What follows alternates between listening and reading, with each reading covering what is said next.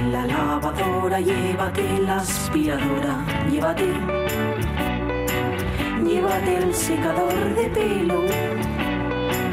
Llévate el horno microondas, el casete, la olla express, pero la radio es mía. La radio es mía. La radio es mía. Y quédate con todo lo demás.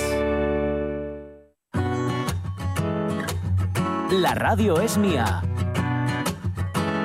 Con Pachi Poncela. Hola. Las. Es de la emoción. Que le di un golpe al micrófono. Porque es que vi una fotografía que me acaba de mandar Jorge Alonso. Y ya adiviné. Bueno, primero me emocioné por la tarta, pero luego me emocioné por quien trajo la tarta. Exacto. Todavía mejor, ¿verdad que sí? Hay unos miminos, Está aquí, Abu. está aquí. Muchas felicidades, querido Pachi. Felicidades a, a- a ti por eso que acabas de hacer. ¿Qué- ¿De qué es la tarta? De la abuela. La tarta de la abuela, ¿de qué va a ser? Claro. No puede venir con otra tarta que no sea de la Qué abuela. pregunta más tonta, cabrón. No, Pero no. nos estaba explicando ahora que Sí. cuidado que esta es la de verdad, Sí. de verdad, de verdad. Sí, sí, sí. Claro, sí, claro. Sí. Sin sobres. Sí, la que Exacto. hacía mi madre, Pachi.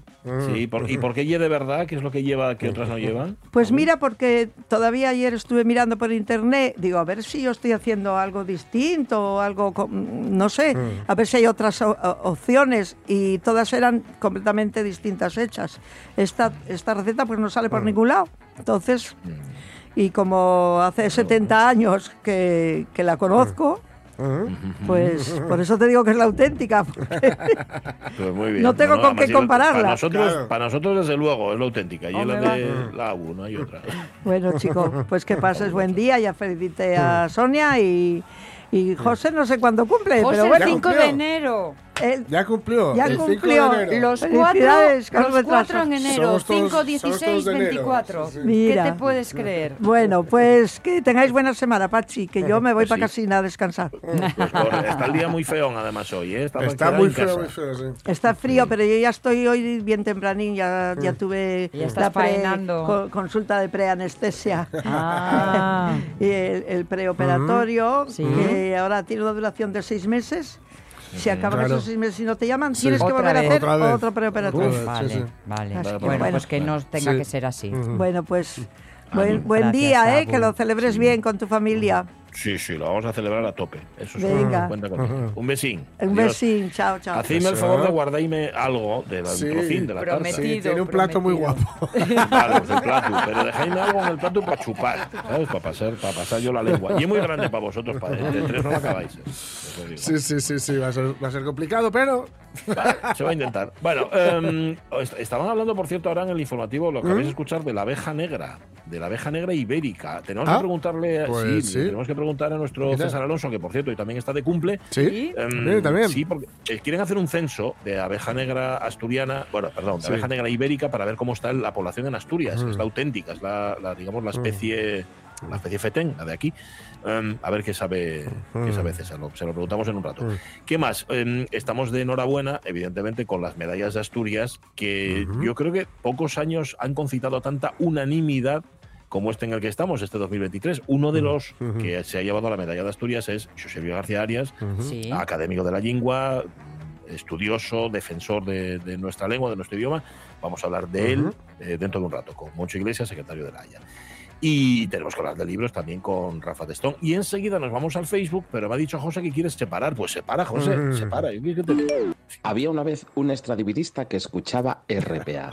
Extradividista, esos que hacen cosas con los instrumentos musicales. Sí. Bueno, pues eso, que hoy Pachi Poncela está de cumpleaños, eh, 22 creo que son los que cumple, los dos patitos, 23. y Sonia Avellaneda, como no podía ser de otra forma, también está de 21. cumpleaños, porque es que ellos eh, nada, se combinaron también, también, también, que nacieron el mismo día y el mismo año incluso. bueno, uno cumple más y otro Casi. cumple menos, o cómo va esto. Bueno, da igual, que muchísimas felicidades, que disfrutéis del día y por favor necesito pasteles de cualquier confitería. Vale, de la que queráis, de la que queráis. No Venga, corto, conviene. corto, que me enrollo y si no, esto ya parece una sección. Por favor, hay que recuperar a María Teresa Campos. En otra radio, en una radio fórmula, están haciendo momentos con qué tiempo tan feliz, rememorando cosas de la televisión. Ahí, por ahí, no paso. Ahí ahí, no, ahí. ahí no se meta nadie. Venga, disfrutad del día, chicos. Ahí, el gran Luis Fernández. Fernández. Tenemos que tener cuidado y no echar una manchurria con la tarta.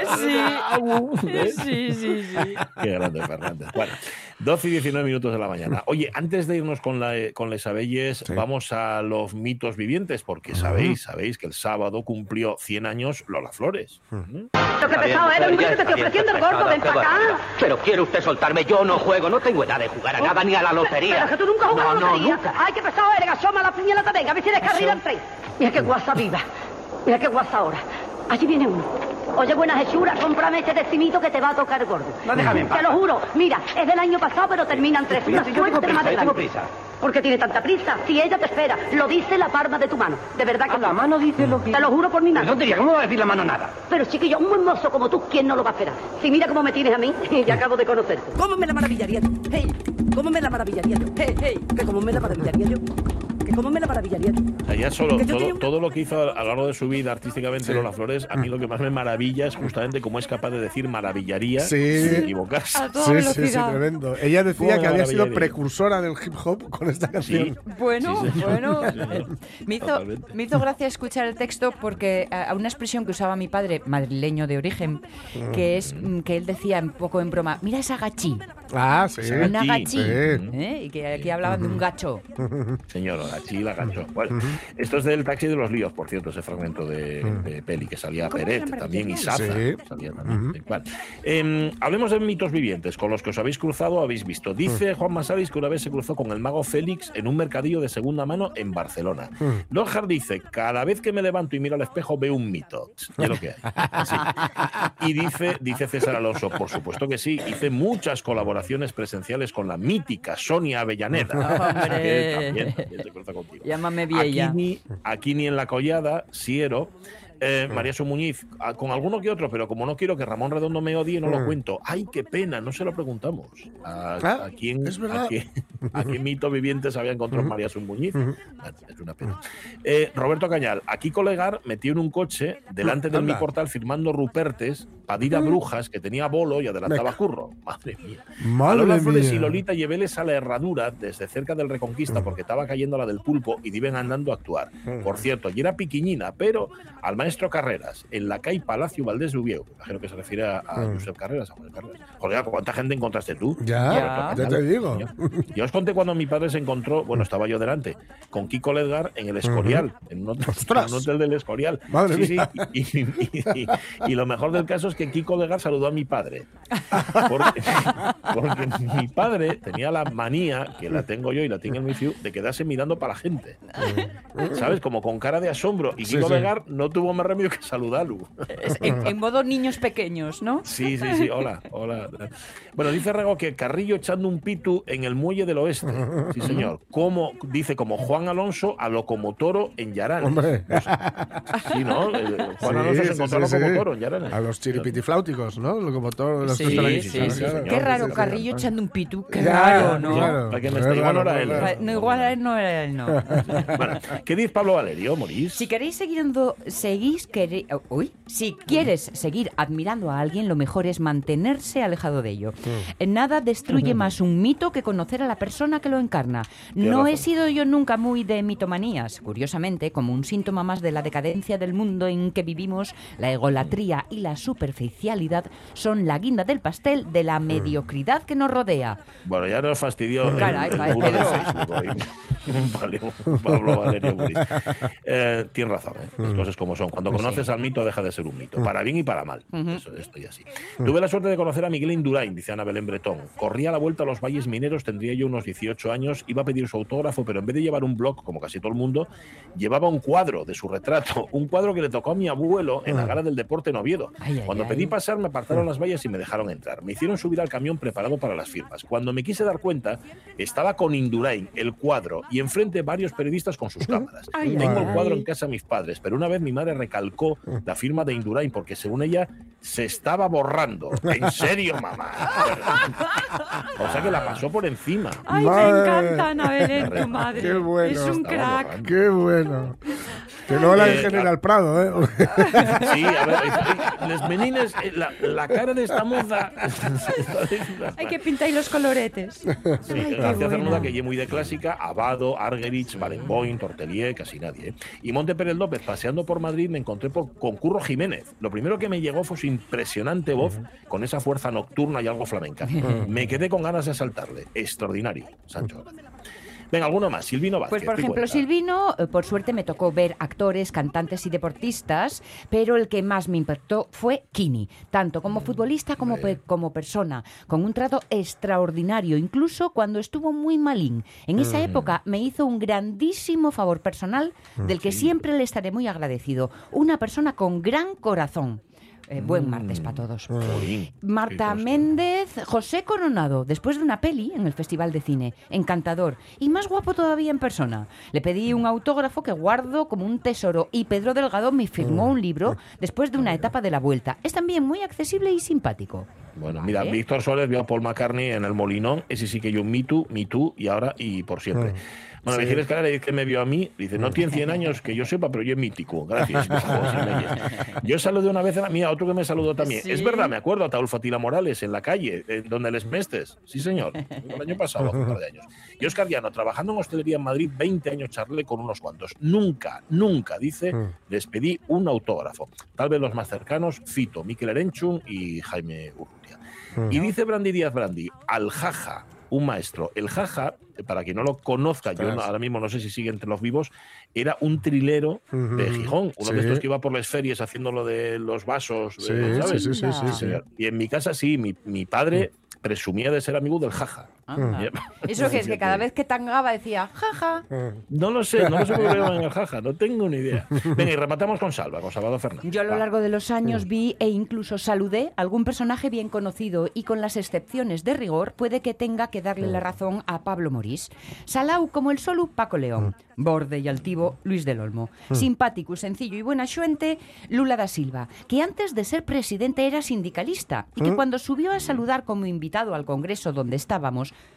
nos dejó mudos al decir, me presentaré a las elecciones y el objetivo fundamental de mi gestión será que cada brasileño pueda comer tres veces al día. Ajá. Lo de lo mío con Claudia Schiffer, bueno, ya os lo voy contando otro día. Sí, sí, sí.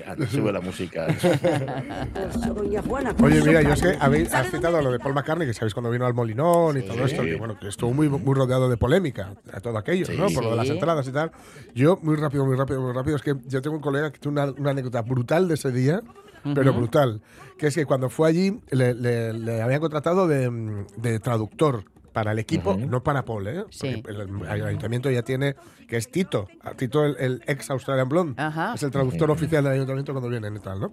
Pero a él le había cos- de traductor para hacer como de enlace con el equipo de Paul McCartney y el equipo de producción que estaba en el Molinón eh, para montar el escenario, etcétera, etcétera, ¿no? Vale. Entonces, la verdad es que el inglés, mm, bueno, lo chapurrea y ya, ¿no?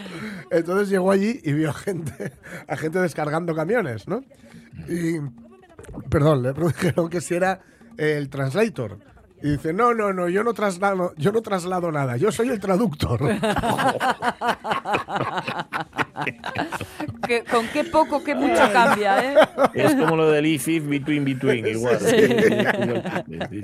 Oye, dejadme, hablando de mitos, yo, a mí me, me llama todas las navidades, Sí. además Jorge, tú eres testigo, ah, sí. Churruca. Chu- Churruca. Iñaki Churruca, Sí, sí, que sí. fuera jugador del Sporting, que por una Sí. serie de circunstancias nos hicimos amigos, y todas las navidades, yo nunca me acuerdo y él siempre se acuerda. Me Sí, llama sí, para sí, felicitarme sí, las sí. Y es- que- esta vez vol- volviendo de, Avi- de Avilés en un alza. Correcto. Sí, sí, sí. así fue. Bueno, 12 y 27 minutos de la mañana. César Alonso, felicidades en tu día. Amiguito, Dios te bendiga. Felicidades a vosotros Felicidades. también. Eh, vaya conjunción ¿Eh? eh, de estrellas y estrellados. Astral, una Sí, conjunción señor. astral. Sí, sí, sí. Esto, Rey. Tremendo, tremendo. Qué cosa más peculiar y me acabo de enterar porque también me felicitó y, y eso que, que José es de enero, es, Sí, sí. eh, es de principios, eh, pero, pero es de enero también. No sé, Jorge. Jorge del eh, Yo, 16. el martes pasado. Sí, señor. El lunes pasado, perdón, el Lunes pasado, Sí, Sí, sí, Sí, sí, sí. sí, sí. todos de enero. Sí, todos, No, todos. Madre de Dios. Esto- Madre de Dios. La radio es mía comenzando el año. Sí, sí. Sí, sí, totalmente. Sí, señor, sí, señor. Bueno, pues no, ayer, bueno, ya se lo conté a Sonia, porque ayer a primera hora me llamaron de una, bueno, luego hablamos de abejas, esto es un inciso, Sí, me sí, de una sí, sí. confitería para, para confirmar la dirección, porque tenían un regalo para mí, un paquete, eh, un paquete para mí, para, y, pero ¿de quién es? No, es que es una sorpresa, y tal, ay, esto, esto. Entonces colgué y, y- y llamé a la pastelería que era y dije, a ver si iba a ser una estafa. Y, llamé- y no, no, eran ellos. Y, pero ¿quién me manda a mí nada?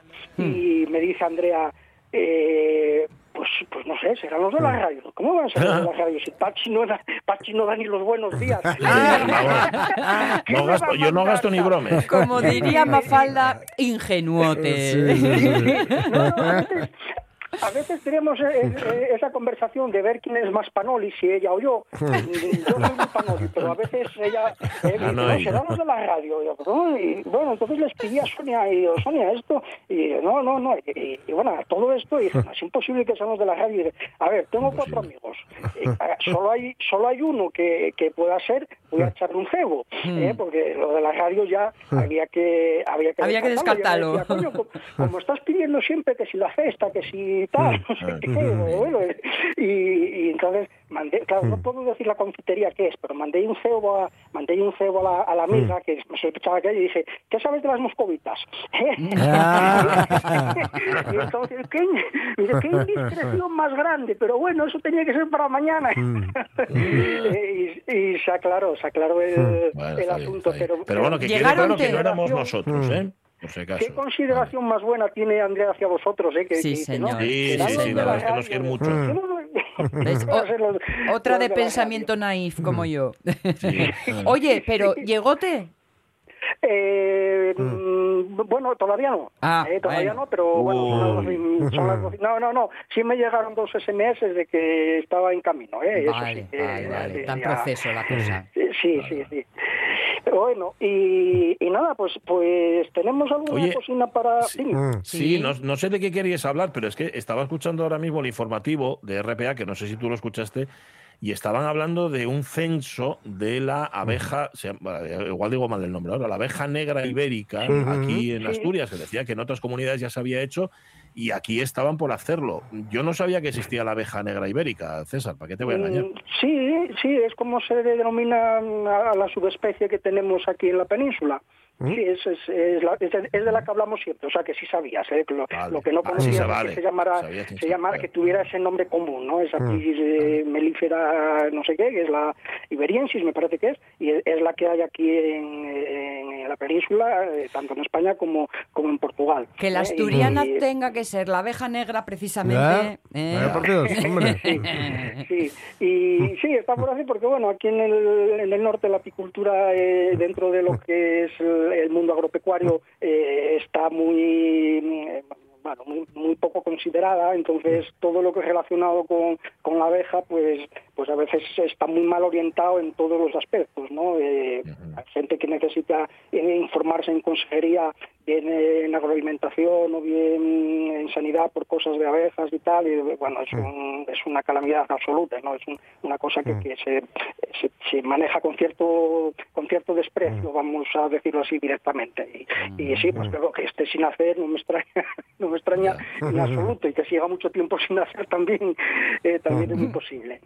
Y, y- y teníamos teníamos pendiente, o habíamos hablado la semana pasada, de los abejorros, Sí. y, Sí, señor. y con, con esto que, que mencionábamos, pues me acordé de otra historia que alguna vez la, la mencionamos aquí, que es esa frase apócrifa, eh, se la atribuye a Ein- a Einstein, que dice que si las abejas se exterminaran, al mundo le quedarían 48 horas de, de vida. Bueno, Sí. Einstein no dijo eso, no tenía ni idea de abejas, él podía tener, ¿eh? que- que hay, hay mucha gente que, que se dedica a cosas que no tienen nada que ver con la apicultura pero son apicultores, ¿no? Mm. Profesionalmente se dedican a otra cosa. O sea, es, es sorprendente el montón de, Mm. de gente que hay que, que es aficionada a la apicultura. Pero eh, no era el caso de Einstein. Einstein no, no dijo eso, no sabía nada y dijo otras cosas muy interesantes, sin duda, pero no, no dijo no. las abejas. Y además no sería cierto tampoco, ¿eh? No sería cierto tampoco porque sí que es verdad que las abejas, la abeja de la miel hace una gran labor polinizadora, pero no es el único animal que, polo- que poliniza.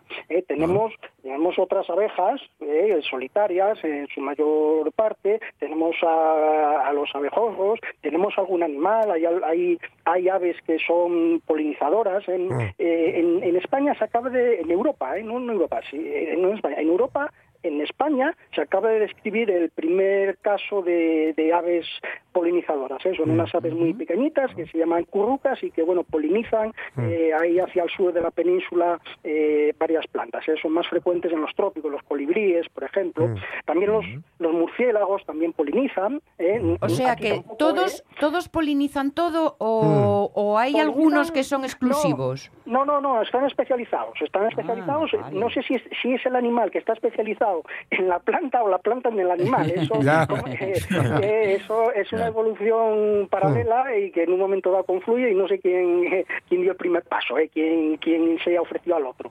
Y, y luego poliniz- poliniza el aire, muchísimas plantas que son muy importantes para, para la, la natural, para, para el consumo humano y para la economía.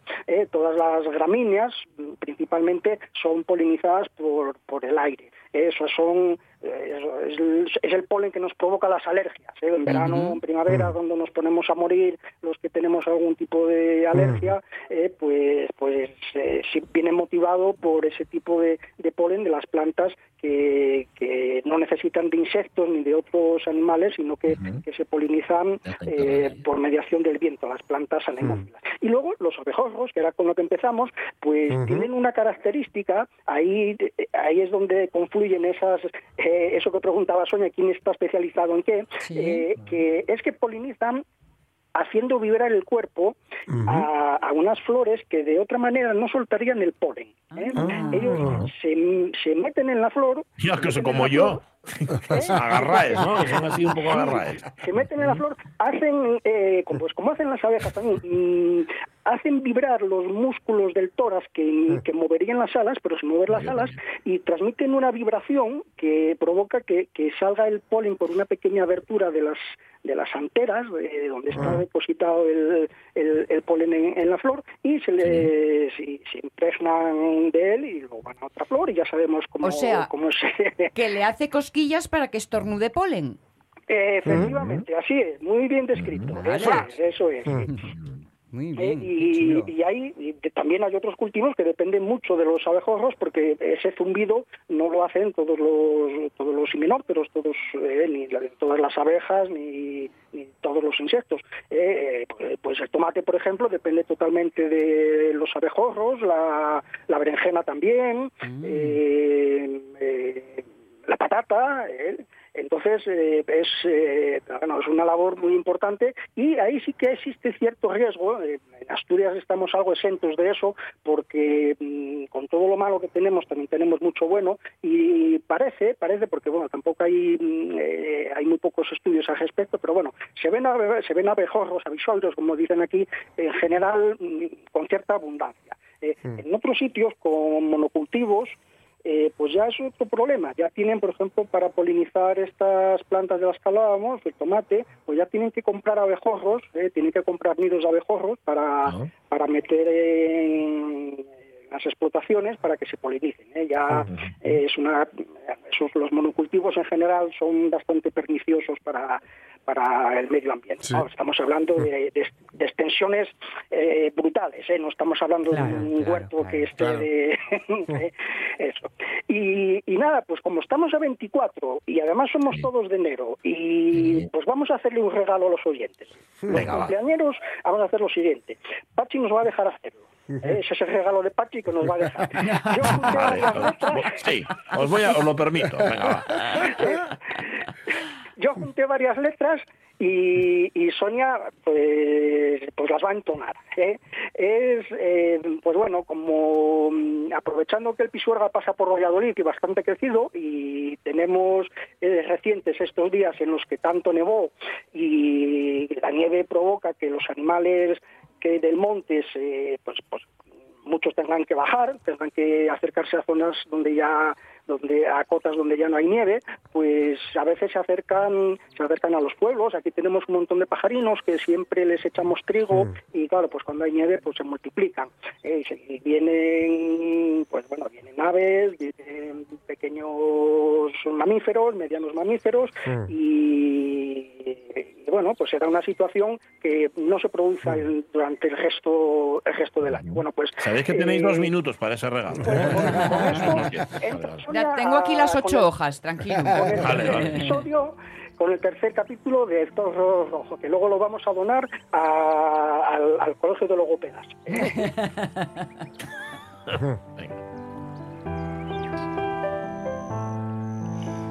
Rebusco en mis recuerdos y magras remembranzas alegres revolotean entre los que provienen de los meses con R.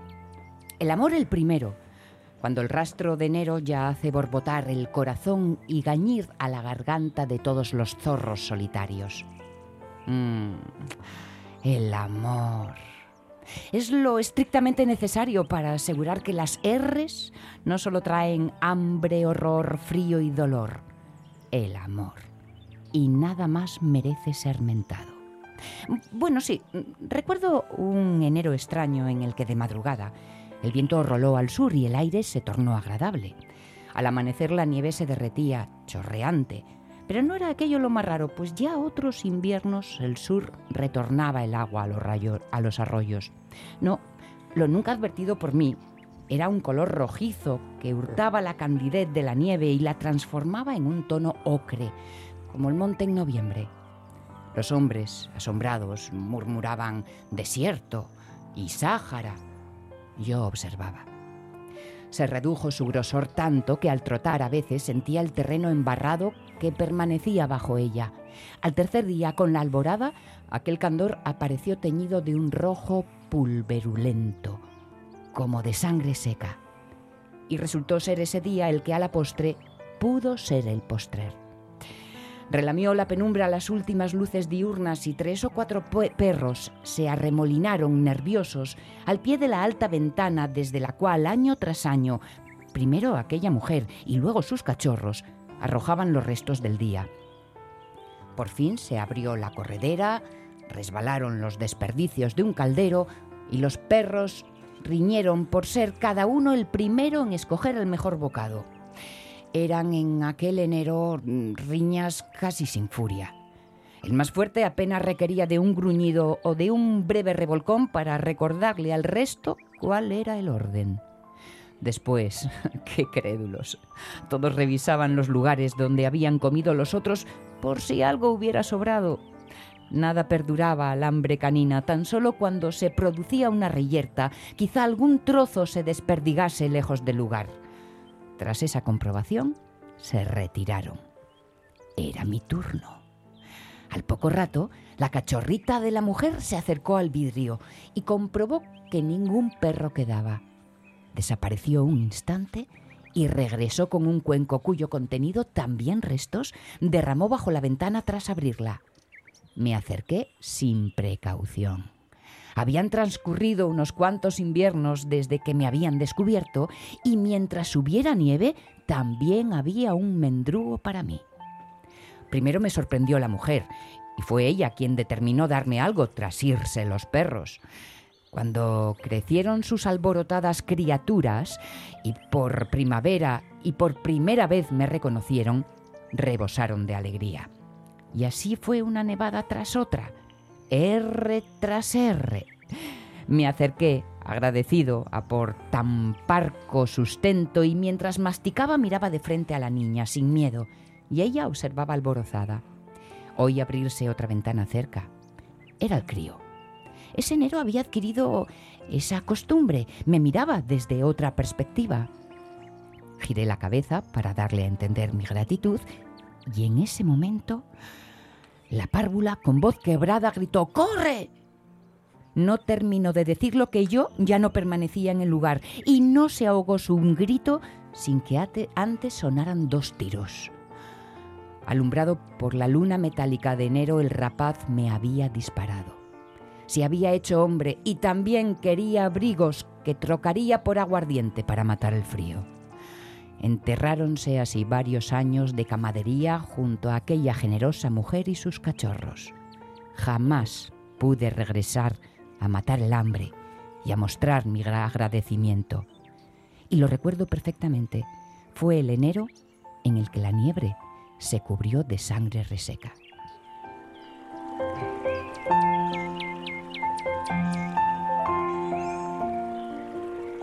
Gracias, César Alonso. Y Bueno, feliz cumpleaños. a- Oye, que a sepas, vosotros- que sepas que. aguantarme.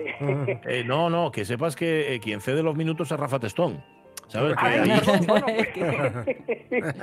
Pero como de letras va la cosa, Claro. Eso, eh, eso Rafa- fue Jorge con el traslator. ¿Qué me echáis a mí la culpa? Fue Jorge que anécdota del traslator. De mí. Con el traductor. Bueno, el un abrazo. influencer. Un abrazo, César. Feliz cumpleaños. Gracias. chao, chao. Gracias por tus historias. Eh, eh, Rafa, ¿estás ahí? Hola. Aquí, aquí. Vale, es que hoy te robamos minutos para contar No la, la- es- la historia. Pero Esa bueno, historia y esa voz de, de Sonia contándola merece, Hombre, merece la pena. merece No, No me presionéis que luego me equivoco mucho, tontos. no voy a hacer nada, no voy a decir nada ahora que lo supere, o sea que Bueno, pero no se te va a dar mal. Oye, me contaron, me contaron Sí. eh, lenguas afiladas que ayer estuviste en una emisora cara. sí, ¿Eh? del Escares, pero no, pero tú- tengo, tengo quejas de esa emisora. Voy a Sí.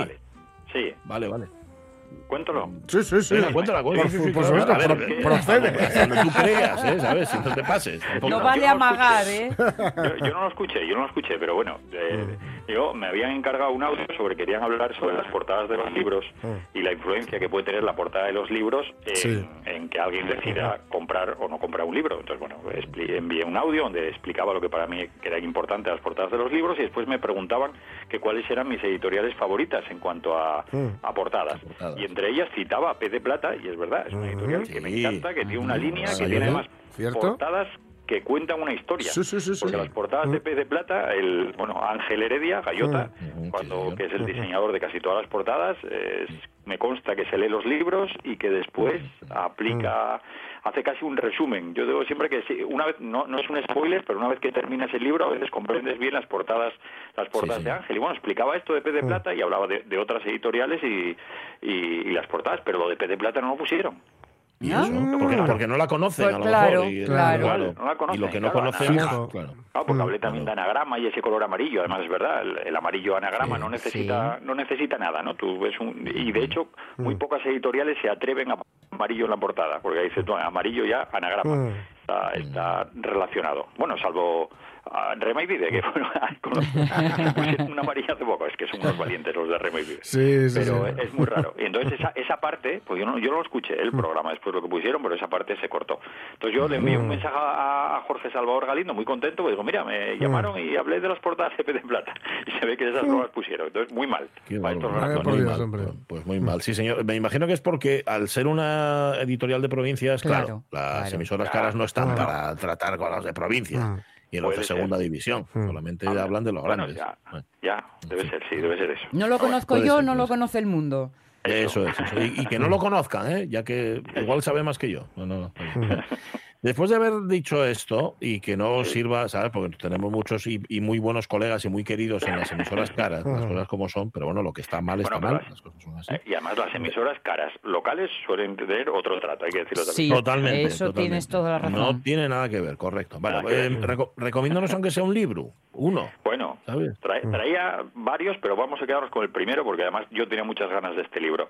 Quentin Tarantino, Meditaciones de Cine. Mm. Es un libro en el que Tarantino so- eh, va a hacer en la primera parte un repaso de su vida con respecto al cine, que es toda, toda, su vida está influenciada por el cine y aquí nos vamos a centrar sobre todo en esas momentos, en los primeros momentos en los que él fue al cine, lo llevaba, lo llevaba a su madre, a los cines a los que fue, las primeras películas que vio, las cómo le fueron despertando todos, toda su, su, su- no, no sé cómo decirlo, su formación está Mm. basada en películas de cine. O sea, todo lo que él puede pensar ideológicamente, todo está, está sale, sale de las pantallas de cine. Y después hace un repaso de esas películas que a él no- le marcaron.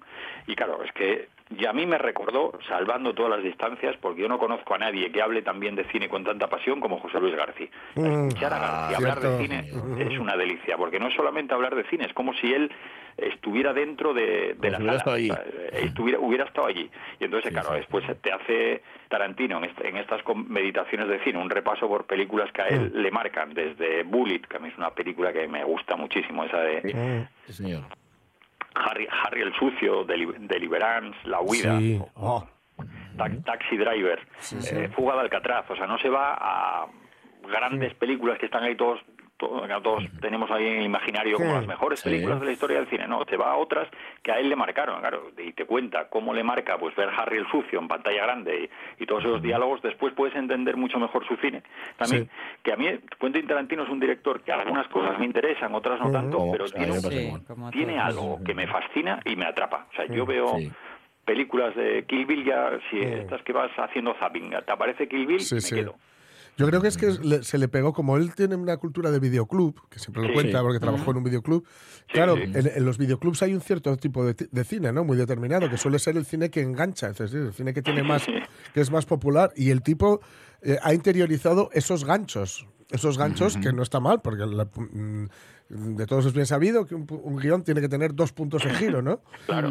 Y él, y él maneja muy bien esos puntos de giro, ¿no? Y, y todo lo que hay en medio. Sí, la imagen, la música. Claro, claro. Tiene, claro. algo. Es muy efectivo, incluso a veces Sí. electista, pero es muy, Sí, muy sí, efectivo.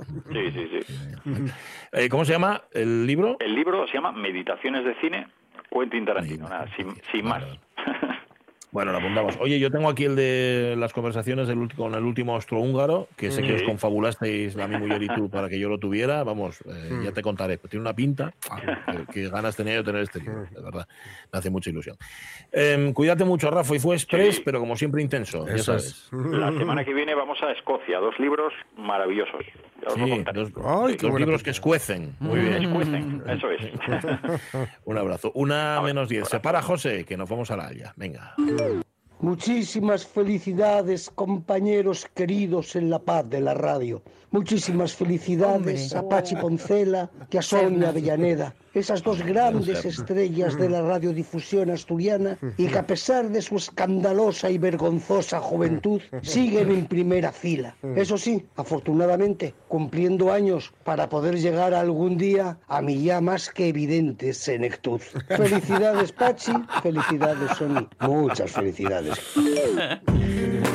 Qué grande David Serna, sí, señor. Gracias, David. Senectud, dice. Bueno, eh, Moncho Iglesias, Moncho, ¿cómo estás? Muy buenos días. Buenos días. Buenos días. De la Academia de la Lengua Asturiana. Claro, cuando uno va cumpliendo años, va acumulando o, sabiduría algunos y además de sabiduría honores. Y hay un ejemplo de ello que Jenny más y menos José Luis García Arias. Estaréis contentos, ¿no? Con esa medalla. Eh, estamos contentos y es día de celebración. Aprovecho para darles felicidades también Sí, desde aquí. gracias. Gracias. Y efectivamente, y es día, vamos, estamos de, de celebración por, de alguna manera, por esa medalla de Asturias que concedieron al, al primer presidente de la Academia de la Lengua, José Luis García Arias, con todo un merecimiento. Ujú, Sí, señor, sí, señor. Vale, pero ahora tienes que explicarlo. Se lo tienes que explicar a los oyentes que no conozcan la figura y que no sepan los logros por los que le dan esta medalla, Moncho. Sí, vamos a ver. Eh, José Lu- yo creo que cuando se concede la medalla de Asturias a García Arias, eh, dun- de una parte concédese a él por el gran trabajo fecho y de otro reconoce por, eh, también el, todo el movimiento de dignificación de la lengua asturiana en la persona de él, porque yo creo que es la persona que mejor encarna esa defensa en, en el último medio siglo ya, estamos hablando de 50 años. Esa trayectoria de, de García Arias, bueno, pues digo, eh, remontámonos pues 50 años atrás, el año 73, iso van, van facer 50 años, allá na primeira asamblea eh, regional del Bable, eh, donde se xunten, digamos, las dos generaciones, digamos, los, los más viejos defensores del Bable, Lorenzo Novomier o León Telestal, por ejemplo, y esas, esos mozos que llegaban universitarios allí, de los que estaba García Arias, Y muy rápido al año siguiente, en el 74, pues en la revista Asturias Semanal aparece efectivamente eh, Concello Bable, eh, García Arias, Sánchez Vicente, eh, Luis eh, Álvarez, y dende ahí, es decir, este ese movimiento ya va a resultar imparable. Eh, García Arias va a ser el primer presidente de la Academia de la Lengua Asturiana cuando, cuando se la funda el, el gobierno de Asturias en el año 81. Eh, va a ser el, presimer- el primer presidente y va a ser presidente de la Academia durante 20 años, durante, digamos, todo, eh, toda la, la parte del siglo XX, ¿no? Sí, 20 años decisivos, además, por 20 Asturias. años decisivos. Vamos a ver, solo, eh, por eso decía que, que ye el representante, el que mejor puede representar ese movimiento de, de, por la dignificación de la lengua, porque gracias, yo creo, al, a la capacidad de trabajo eh, que tiene García Aries, eh, que va se unía a, a una generosidad al desear todos los materiales que él, que él va haciendo, y después yo creo que además de la capacidad de trabajo, esa eh, tenacidad, esa constancia eh, tebergana eh, que, que lle propia de él, eh, fue la que, lo, lo que fue quien a sacar a la academia alantre por momentos muy difíciles en esos 20 años, ¿no? Y yo creo que eso fue lo que lo, que lo llevó allá. Eh, además de eso, luego está, digamos, la, la su producción científica en defensa del asturiano, que es enorme, ¿no? Enorme. Eh, yo creo que por, por centrarlo en, en, en- en dos, tres aspectos, hay dos campos sobre todo en los que, deseando de Yao, por ejemplo, la parte creativa, la de poesía, de narrativa, deseando eso de Yao, hay, digamos, dos grandes campos, que lle por un Yao la, la lexicografía, el estudio de, del, digamos, del vocabulario asturiano, y por otro Yao la toponimia. Hombre. ¿eh? la toponimia, el estudio de los nombres de, de los pueblos. Por citar eh, de- obras emblemáticas de García Arias, que yo creo que todos los asturianos tienen que conocer, de un yau, eh, el libro eh, que fue asolellándose en fascículos por la Nueva España, digo, en el campo de la toponimia, ¿no? Toponimia asturiana, el porqué de los nombres de, de nuestros pueblos, ¿eh? del año 2005, es decir, ahí cualquier asturiano que quiera ver el, el origen del su pueblo tiene ahí, digamos, una fuente fundamental, ¿no? Y después el otro campo y el de la lexicografía, que fue asolellando las propuestas etimológicas durante mucho tiempo y que de alguna manera pues culminó con, del que ya falemos aquí varias vegaes, con el eh, diccionario etimológico de la Mm. lengua asturiana, eh, publicado pues eso, recién, entre los años 18 y 21. ¿eh? Y hay 21, esos siete tomos del diccionario etimológico. ¿no? Eso es el gran trabajo impresionante de, de García Arias. Bueno, a ver, para- es que para ser presidente o presidenta de la Academia de la Lengua, evidentemente tienes que juntar las dos cosas. Por una parte, tu labor científica, ¿verdad? Tu, tu eh, ¿cómo decir? Tu querencia profesional, por así decir, con la, con la lengua, tu relación profesional, pero a la vez también la, la casi, casi un perfil político, eh, Monchu. Bueno, y digo casi, y no, es que tiene que haber un perfil político para lidiar con lo que tienes alrededor. Sí, efectivamente, por eso falaba de la de la tenacidad, ¿no? Sí, de la tenacidad, porque efectivamente la capacidad de trabajo de la que falaban antes, pues ya como resultado todos esos sobres y otros que no cito en este momento de él, pero efectivamente tuvo que luchar mucho e incluso padecer eh, eh, injusticias personales en esos 20 años eh, que, tuvo al, frente de la, de la academia, ¿no? Y, y que consiguió, que digamos, el gran yogur para la historia de toda de Asturias, por eso digo el reconocimiento, que fue la normativización. Recordemos que cuando entra, se crea la academia y en el año 81, eh, pues eh, el proceso de normativización está sin hacer. Y efectivamente en esos 20 años, donde se fai todo ese proceso, empezando por, por cómo escribir en asturiano, las normas ortográficas, allá en el 81 sale la, la primera cuestión, cuando él eh, presenta la dimisión como presidente en el año 2000, va ya por la quinta edición, las normas ortográficas, revisándoles, ¿no? Es que él tenía una ventaja que también era un hándicap y es que mm, teníalo todo por hacer. bueno, claro, Claro, claro. Visto desde, desde ese sentido, efectivamente, es decir, el, el campo estaba abierto estaba abierto y efectivamente había había mucho mucho por hacer, ¿no? Pero tener ese espíritu de iniciar tantos caminos que luego otros se sumarían Sí. para ir haciéndolos crecer, pero tener claro mm, eh, de todos los camininos que había que ir desbrozando, eso eh, teníalo Sí, sí. él en la cabeza. Sí, sí, está claro, ¿no? Está claro, efectivamente. Ese proceso, digo, porque era era imprescindible. No podríamos estar falando hoy de oficialidad, etcétera, etcétera, de lo que estamos falando, sin ese proceso de normativización, de aceptar efectivamente esa lengua unitaria y con una norma eh, eh, de la escritura. Eh, por eso decía que cuando después en el 98 eh, se asoleya la gramática y en el 2000 se asoleya el diccionario de la academia, yo creo que en ese momento considera él que da por terminado ese objetivo. Y por eso presenta la dimisión en ese año 2000, después de 20 años como presidente, porque quedó cerrada toda una etapa. Una etapa que efectivamente estaba 20 años atrás por hacer y que ahí puede decirse que, que hay un yogru. Puede decir él en ese momento 2000 que, que está fecha una cosa fundamental en la historia de la lengua asturiana, ¿no? Y ya digo, ahí desea, desea el paso a los que vienen de atrás. Y a partir de ese momento, pues dedícase más, bueno, sigue trabajando como siempre, pero más en esos campos más, quizá ves, divulgativos más. Y Sí. fue la época en la que pues asoleyó, pues por ejemplo, lo que decía en antes, ¿no? Yao, en la colaboración con la Nueva España, en un Yao en fascículos, por eso digo la de, la de divulgación, el Diccionario General de la Lengua Asturiana, que fue saliendo en los años 2002-2004 con la Nueva España, y después también en fascículos, los que referíamos antes de, de la toponimia, los nombres, ¿no? Esa fue todo ese campo que después siguió él trabajando todavía. Está muy bien porque sacó tiempo para trabajar, ¿sabes? El, el- el tiempo que quitaba el llevar les- los asuntos cotidianos de la academia lo sacó para, para Claro, investigar. Eso está muy bien. efectivamente, pudo centrarse en el trabajo. ¿vale? Eh, enhorabuena entonces a, a García Arias. Eh, Desde luego, un, un tipo que incluso, fíjate, quienes no conocen directamente los entresijos de lo que fue la lengua en estos años, le reconocen ese mérito y ese valor. Está bien que llegue, claro que sí. Gracias, Moncho. Hablamos el martes que viene. Gracias a vosotros. El abrazo. Próximo martes. Chao, Bueno, chao. mañana ya no y en nuestro cumpleaños, así que ya respiramos tranquilos. Hoy- ahora vamos a celebrarlo. Pero Mañana tendrás pastel. Sí, Bueno, guárdame un poco, hacedme el favor, no seáis, no seáis así. ¿vale? Eh, llegan las noticias y luego el tren de RPA. Sed muy, muy felices.